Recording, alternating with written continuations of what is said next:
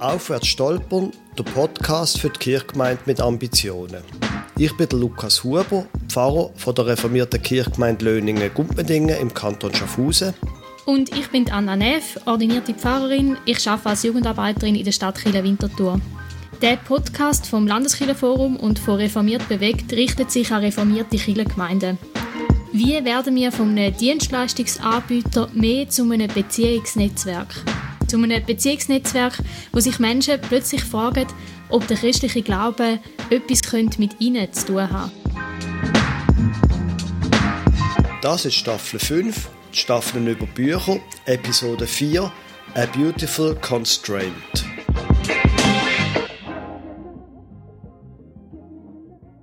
In dieser fünften Staffel reden wir über Bücher, die uns im Gemeindebau fest geprägt haben. Heute geht es um das Buch A Beautiful Constraint von Adam Morgan und Mark Barden. Lukas, du hast das Buch ausgewählt und es ist ein Buch, wo die Wörter Chile und Gott eigentlich kein einziges Mal drin vorkommen. Also es ist ein Wirtschaftsbuch. Darf man im Gemeindebau-Podcast über das reden? Gute Frage. Also wenn man es klischiert würde sagen, dann würden die Frommen sagen, nein, die Welt ist schlecht, das darf man nicht. Und wenn man gleich klischiert würde sagen, die bewusst nicht Frommen würden wahrscheinlich sagen, nein, die Wirtschaft ist böse, da darf man nicht. Jetzt, ich kann irgendwie beidem nicht zustimmen. Ich habe sehr wenig negative Emotionen gegenüber der Welt und gegenüber der Wirtschaft sondern ich denke, meine Frage ist, was nützt dem Reich von Gott? Was nützt meiner Kirchgemeinde und bei diesem Buch, da habe ich den Eindruck, doch, doch, da könnte die Kirchgemeinde mit Ambitionen viel lernen. Darum habe ich das vorgeschlagen. Mhm. Was dunkt denn die? Kann die Kirchgemeinde mit Ambitionen etwas lernen? Definitiv. Also ich finde es sehr ein spannendes Buch, wo eigentlich die Grundmentalität von dem Buch ist, oder die Grundfrage, könnte man vielleicht sagen, wie denken wir über Einschränkungen, die uns begegnen? Weil Grundsätzlich begegnen uns im Leben ständig Einschränkungen. Ich schreibe anders Text, wenn ich einfach so vor einem leeren Blatt sitze und etwas schreibe. Oder wenn ich auf Twitter nur 280 Zeichen zur Verfügung habe. Aha. Dann kommt etwas anderes dabei raus. Es gibt auch, dass man sich ganz bewusst Einschränkungen setzt, zum Beispiel in der Kunst, also in der Poesie, dass man sich sagt, ich tue jetzt nach einem bestimmten Reimschema etwas schreiben und dann kommt plötzlich etwas ganz anderes dabei raus, als wenn man einfach so wie einen Text schreiben. Aha. Und das sind Einschränkungen, die eigentlich produktiv sind, die etwas führen bringen Und wenn man sich bewusst ist, dass man in der Welt Einschränkungen hat und das nicht als etwas Negatives sieht, sondern eigentlich als etwas, wo, wo einem kann helfen zum Weiterkommen, zum vielleicht etwas anderes denken, dann geht man ganz anders an Probleme an. Mhm, genau. Und quasi die Grundaussage vom Buch, also steht ja schon im Titel, A Beautiful Constraint. Die Grundaussage ist quasi, man muss sich die Einschränkungen, muss man sich schön suf, ah nein, Entschuldigung, schön reden, so müsste man sagen. Also quasi die Einschränkungen als etwas Positives verstehen, als etwas Schönes und entsprechend dann weitergehen im Prozess von dem, wie, was machen wir jetzt? Sie sagen dort, die Grundregel quasi ist, man sollte von der Opferrolle aus der Opferrolle kommen. Wir können das nicht, weil wir eben das und das nicht haben, weil wir eben eingeschränkt sind. Von dem sollte man zum Neutralizer gehen und nachher zum Transformer. Und quasi die Idee davon ist, wenn man Einschränkungen hat, kann man entweder seine Ziele anpassen. Das können wir jetzt eben nicht, weil wir die Einschränkungen haben. Oder man kann eben sich weigern, Ziel an die Wirklichkeit anzupassen.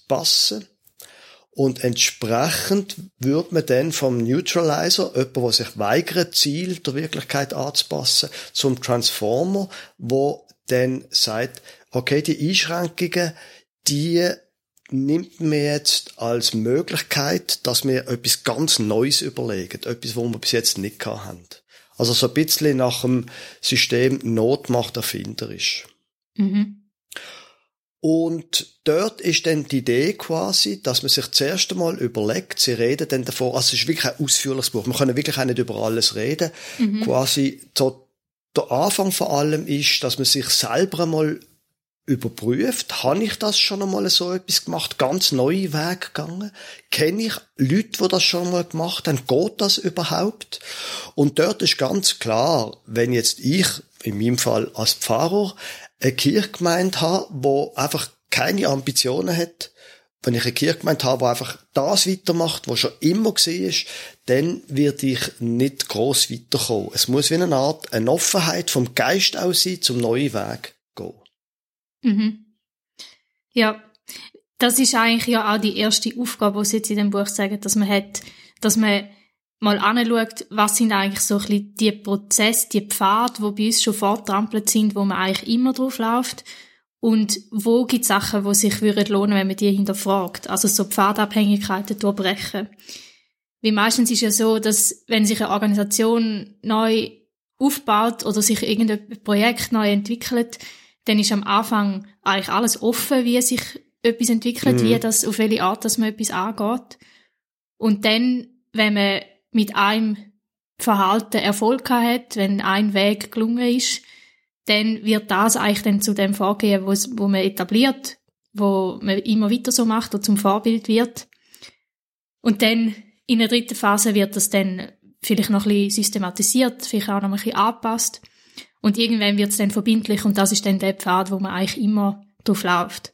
Ja, genau. Und manchmal würde es sich vielleicht lohnen, um halt das nochmal hinterfragen, weil in der ersten Phase vielleicht das Verhalten Sinn gemacht hat oder zu einer anderen Zeit aber sich da vielleicht auch etwas verändert hat und man so Pfad vielleicht nicht immer muss weitergehen.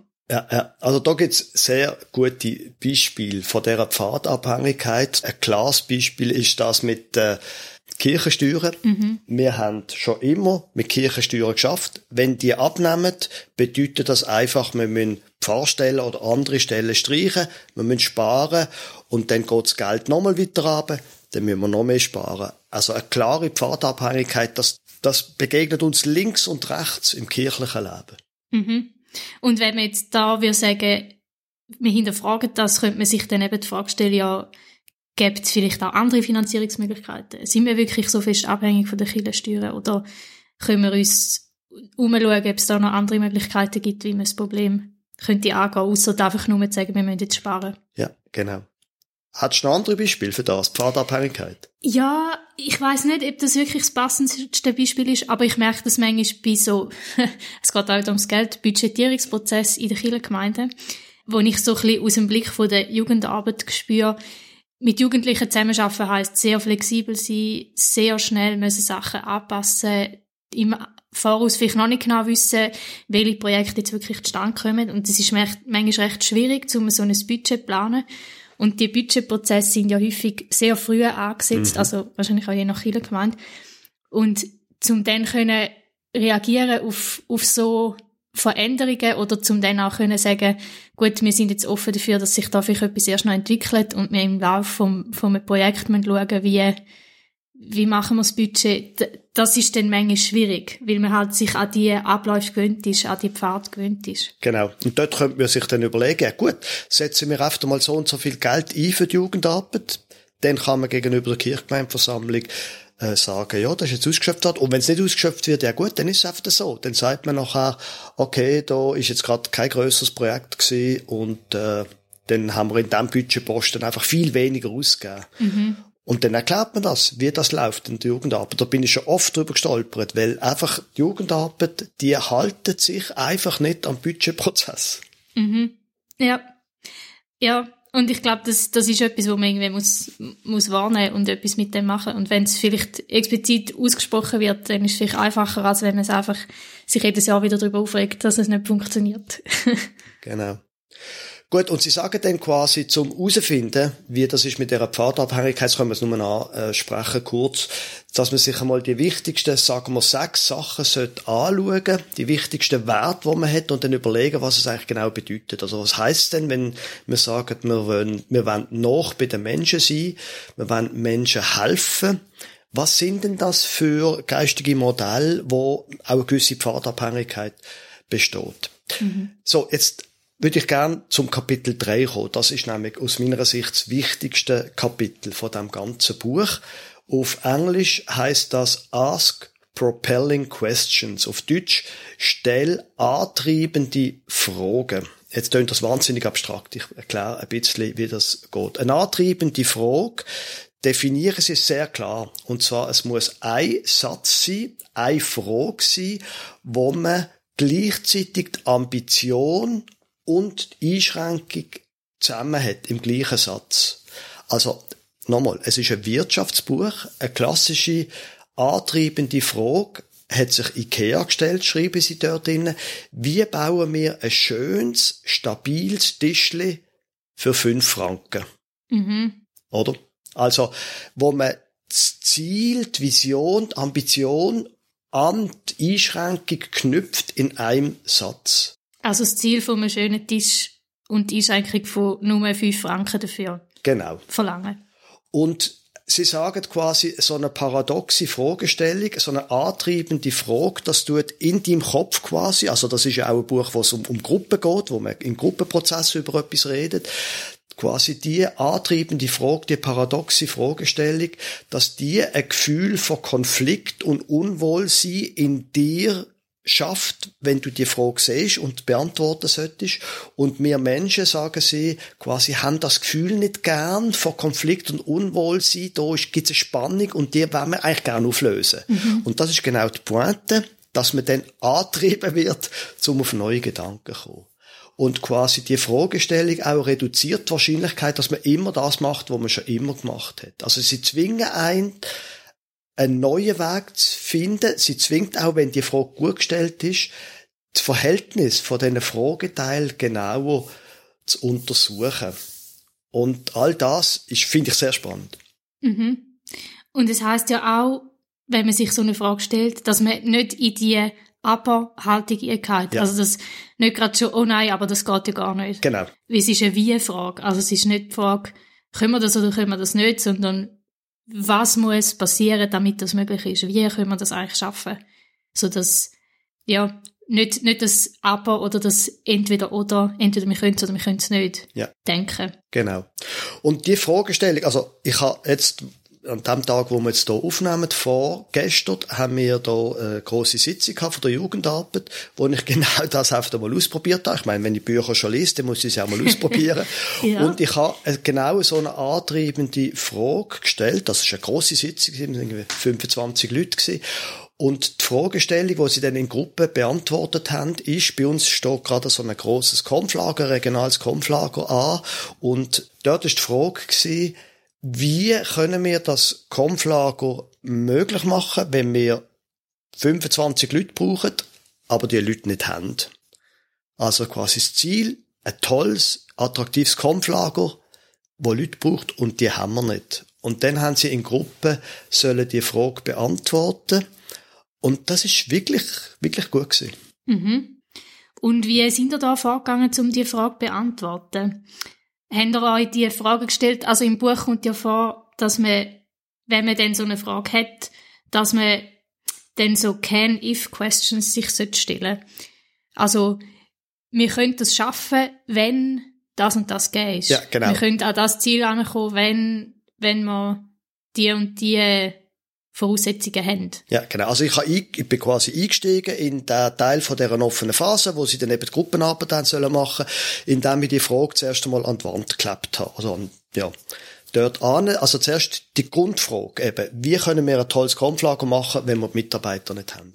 Und nachher, da hast du völlig recht, das ist dann der zweite Schritt, neben dem, dass man soll antriebende Fragen stellen, ist, dass man noch soll konkreter Can-If-Fragen stellen, also können, falls sie geben da neun Varianten von, ich erkläre gerade, um was es geht, von können, falls Fragen und quasi die Aufgabe ist dann wie eine Art von diesen neun mindestens drei auswählen und beantworten. Und wenn es geht, schon ein bisschen noch ein Beispiel zu jeder von diesen Fragen stellen. Also, und die können, falls Fragen ist zum Beispiel wir können, also, und das ist grundaus nicht sagen, wir können es eben nicht weil, sondern wir können es, wenn das und das passiert, wenn wir das und das machen. Also zum Beispiel, wir können es erreichen, wenn wir über das Ganze neu denken. Oder wir können es, wenn wir noch andere Menschen einspannen, wo man bis jetzt nicht dran gedacht hat. Und das ist genau zum Beispiel jetzt die Frage, ist eine von der von diesen Fragen gewesen, wo wirklich ein Resultat rausgeschaut hat an der Jugendarbeitssitzung vorgestern, wo plötzlich jemand gesagt hat, ja, aber wenn wir so ein großes Kampflager haben und zum Beispiel ein Sportangebot machen, müssen wir selber denn das Sportangebot machen oder könnten wir dort mit einem lokalen Turnverein zusammenarbeiten, wo würde ein Sportangebot machen? Mhm.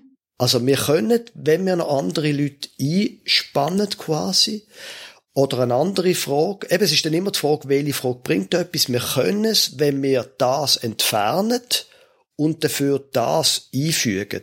In einem Prozess, in einem Produkt natürlich, das interessiert uns jetzt weniger. Oder wir können, wenn wir den Zugang bekommen zum Wissen von denen und denen, oder wenn wir das und das einführen, wir können es, wenn wir X durch Y ersetzen. Also so konkrete Fragen ich habe eine Zusammenfassung geschrieben von diesem Buch. Das kann man dann in den Show Notes sehen. Ich tue auf jeden Fall Werbung machen, das Buch zu kaufen. Die neun Fragen, die stehen dann dort. Und das sind wirklich Fragen, wo ich den Eindruck habe, mit denen kann man etwas anfangen, auch in einer Gruppe. Mhm. Ja. Oder zum Beispiel noch eine. Wir können es, wenn wir das und das mischen, wenn wir das und das zusammenbringen und kombinieren klingt jetzt alles wahnsinnig abstrakt und man muss dann schauen, welche von denen können Fallsfragen in, für die antriebende Frage tatsächlich passt. Aber das bringt wirklich etwas, finde ich. Und es ist ja meistens so, dass eigentlich durch eine so eine Frage dann eine Kettenreaktion ausgelöst wird, dass man weitere solche Fragen sich muss stellen. Also zum Beispiel, wenn man sagt, okay, wir können 25 Leute finden, wenn wir Leute finden, die nicht schon irgendwo eingespannt sind, zum Beispiel. Genau. Und wir finden so Leute, wenn wir zum Beispiel schauen, was sind ehemalige Leiterinnen, genau. äh, die früher mal mitgeholfen haben. Das ist genau ein Punkt. Und der sich dann vorgestellt, okay, was muss gehen sein, damit die ehemaligen sich irgendwie engagieren. Zum Beispiel, sie engagieren sich vielleicht, wenn sie wissen, das ist nur einmal und ich muss jetzt nicht jedes Mal wieder dabei sein oder so. Also so ein bisschen, dass, dass dann wie man sich nicht nur einmal die Frage stellt, sondern es werden ja dann weitere Einschränkungen auftauchen, wo man sich immer wieder dann eine nächste Frage muss stellen. Ja. Oder bei uns eine von diesen Fragen ist gesehen, ja, wie ist es denn, wenn man Sachen auslagert? Muss man denn eine eigene Küche mitbringen? Könnte man das einfach auch mit Geld erschlagen, das Problem? Mhm. Einfach Ideen, wo ich jetzt einfach wegen meiner Pfadabhängigkeit, das ist nicht das erste Kampflager, das ich mache, mhm. wo ich weiß, wie das funktioniert und dann mache ich es so, wie ich es schon immer gemacht habe und plötzlich mit diesen Fragen merke ich, oh, dort könnte man drüber nachdenken. Oder auch eine Idee ist sonst Angebot im Freizeitbereich könnte man dort einfach jemand anders halt anstellen, wo dann geht klettern oder irgend sonst etwas macht. Mhm. Und vielleicht, um das gleich auch da noch schnell zu sagen, mich hat das Buch recht erinnert an etwas, was wir auch im Vikariat in der Pfarrausbildung angeschaut haben. So ein unter dem Stichwort Design Thinking, wo es fest darum gegangen ist, wie passiert eigentlich Innovation? Wie können wir mit Menschen zusammen über etwas nachdenken und schauen, was ihre Bedürfnisse sind oder eben auch die Frage, wie können wir so einen Prozess durchgehen, zum, zum schauen, können wir Sachen neu gestalten, gibt es Sachen, die wir anders machen mhm. Und ja, ich, ich habe das mega hilfreich gefunden und von dem her das Gefühl, gerade wenn es ums Thema Innovation geht, ist auch jetzt in der, zumindest in der Kantonalkirche Zürich, ist das immer wieder ein Thema, so ein die Denkprozesse, wo man, wo man die Pfadabhängigkeiten hinterfragt. Mhm. Mhm. Ja, genau. Also ich habe jetzt das auch erlebt, also mal ausprobiert. Das ist ein Buch mit den, mit den Grundfragen, wo man tatsächlich kann, mit einer Gruppe auch, auch in einem Kirchenstand, Kirchenpflege, einmal schaffen an einem Thema. Das ist auch, ohne dass man jetzt eine Höllenausbildung hat, glaube ich, kann man das brauchen. Mhm. Was ich einfach noch wichtig finde in diesen Gruppenprozess oder gemerkt habe, dass es mega wichtig ist, dass die Leute merken, wir sind jetzt in einer kreativen Phase, wir sind jetzt in einem Brainstorming-Moment und nicht in einer Planungsphase. Ja. Weil sonst kann es recht mühsam werden, wenn die Leute dann die ganze Zeit das Gefühl haben, ui nein, und jetzt müsste ich denn das nachher organisieren ja. oder ja. wer macht denn das? Ja. Dass man dann schon viel zu fest in dem Machen-Dings drin ist, sondern einfach mal kann sagen, es geht darum, jetzt einfach frei zu denken und nicht schon darüber nachdenken, wie machen wir denn das jetzt konkret? Ja, das ist meine Aufgabe gewesen. Tatsächlich, das ist genau, genau so, wie du sagst. Wir haben dann zusammengetragen die Sachen und dann hat schon gesagt, ja, aber wenn das, dann gesagt, du, Moment, hast um das geht es jetzt nicht. Das ist ein interessantes Thema. Das müssen wir dann später zu einem anderen Zeitpunkt machen. Jetzt tun wir einfach mal zusammentragen und mhm. bleiben in einer positiven Haltung und tun dort nicht gerade wieder ins Alte gehen. Aber das geht ja gar nicht. Mhm. Ja, dort, aber das ist ja dann eine Frage von der Person, die moderiert. Um genau. das natürlich freund, also freundlich logischerweise, das zu unterbinden und sagen, look, das ist jetzt gerade nicht der Ort für das. Das kommt dann später. Ja, da ist du völlig recht. Gut, jetzt rasen wir noch rasch durch den Rest vom Buch oder hm. so etwas. Kapitel 5 sagen sie als nächstes, wenn man das ein bisschen hat, gilt es wahrscheinlich mit Partner Synergien zu schaffen. Also es geht auch darum, um Wissen von anderen Menschen anzuzapfen. Und dann ist natürlich die Frage, die nächste Frage, ja, was könnte man denn denen anbieten, wenn man plötzlich Ressourcen von anderen Gruppen, von anderen Partnern, von an, ja, dort würde ich anzapfen. Im Kapitel 6, und das ist etwas, wo ich wirklich noch darüber reden da zitieren sie Angela Lee Duckworth mit dem Buch Grit, mhm. wo ich ein großartiges Buch finde. Sie sagt, sie hat irgendwie Forschung gemacht, bla bla bla. Sie sagt, dass für den Erfolg von Menschen ist es wichtiger, vor allem wenn man sie von, von jung beobachtet, ist es wichtiger, dass ein Mensch, ein junger Mensch Stehvermögen, Ausdauer, Grit eben ausbildet, Grit, Stehvermögen ist wichtiger als Intelligenz. Mhm. Und es geht darum, dass man eben Ausdauer hat. Allerdings muss es ja dann doch jetzt im, im Rahmen von A Beautiful Constraint, muss es äh, Stehvermögen, eine Ausdauer sein, wo man nicht einfach blind mit dem Kopf gegen die Wand haut, sondern eine Ausdauer, die kreativ ist und sich kann anpassen mhm. Und zudem, an das Ziel kommt man nur, wenn es einem gelingt als Teamleiter, Leiterin, wenn, es gelingt einem nur, wenn ein Team kann starke Emotionen entwickeln. Also quasi die Leute in der Gruppe, die müssen sich wirklich auch innerlich erfassen von dem und es muss eine Emotion damit verbunden sein. Nur dann bringen sie wirklich voll, macht die ganze Vollgas. Mhm. Also man muss probieren,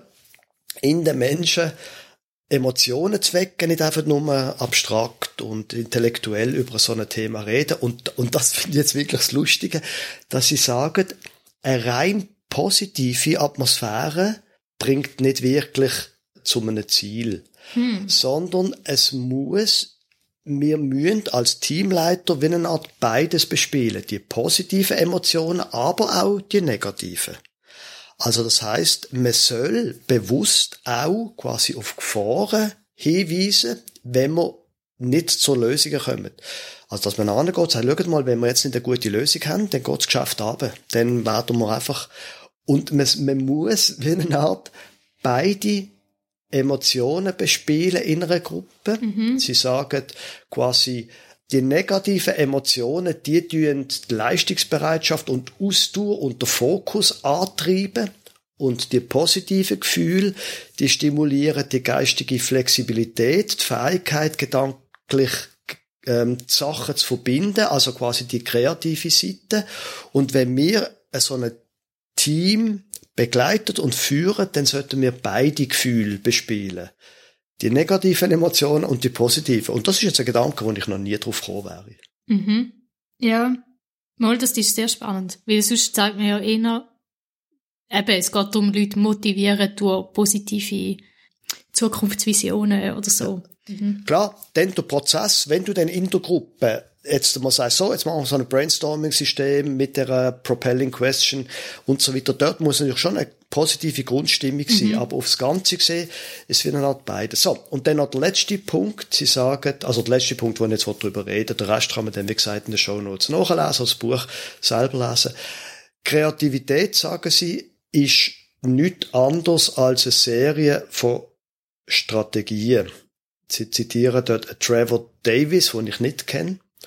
Also quasi Kreativität, das ist nicht einfach irgendwie, dass ein die Muse küsst oder so etwas, mhm. sondern Kreativität ist einfach eine Serie von Strategien und, und das kann man machen quasi. Und im Herz von dem ist die Grundhaltung, sich Einschränkungen schön zu reden und dann mit einer Technik dahinter gehen. Mhm. Also sie sagen quasi, man kann das auch machen. Wenn man richtige Schritt macht, kann man auf neue Ideen kommen. Das ist nicht einfach etwas, was völlig außerhalb von der Sphäre von, von, von unserer Möglichkeit in einem Team ist. Oder jetzt weiß ich nicht mehr genau, was Verb von dem Satz müsste sein. ja, das war es eigentlich dann gewesen. Zusammenfassung ist, wie gesagt, in den Show Notes. Dann war es das jetzt also gewesen. Von der Episode 4 in der Staffel 5 mit Büchern. Das mal über A Beautiful Constraint in Aufwärts stolpern, ein Podcast für die Kirchgemeinde mit Ambitionen. Wir freuen uns, wenn Sie Ihre Radioempfängerin auch nächstes Mal wieder einschaltet.